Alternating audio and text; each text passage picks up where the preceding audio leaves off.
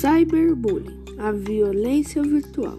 Na internet, no celular, mensagens com imagens e comentários depreciativos se alastram rapidamente e tornam o bullying ainda mais perverso. Como o espaço virtual é limitado, o poder de agressão se amplia e a vítima se sente acuada mesmo fora da escola.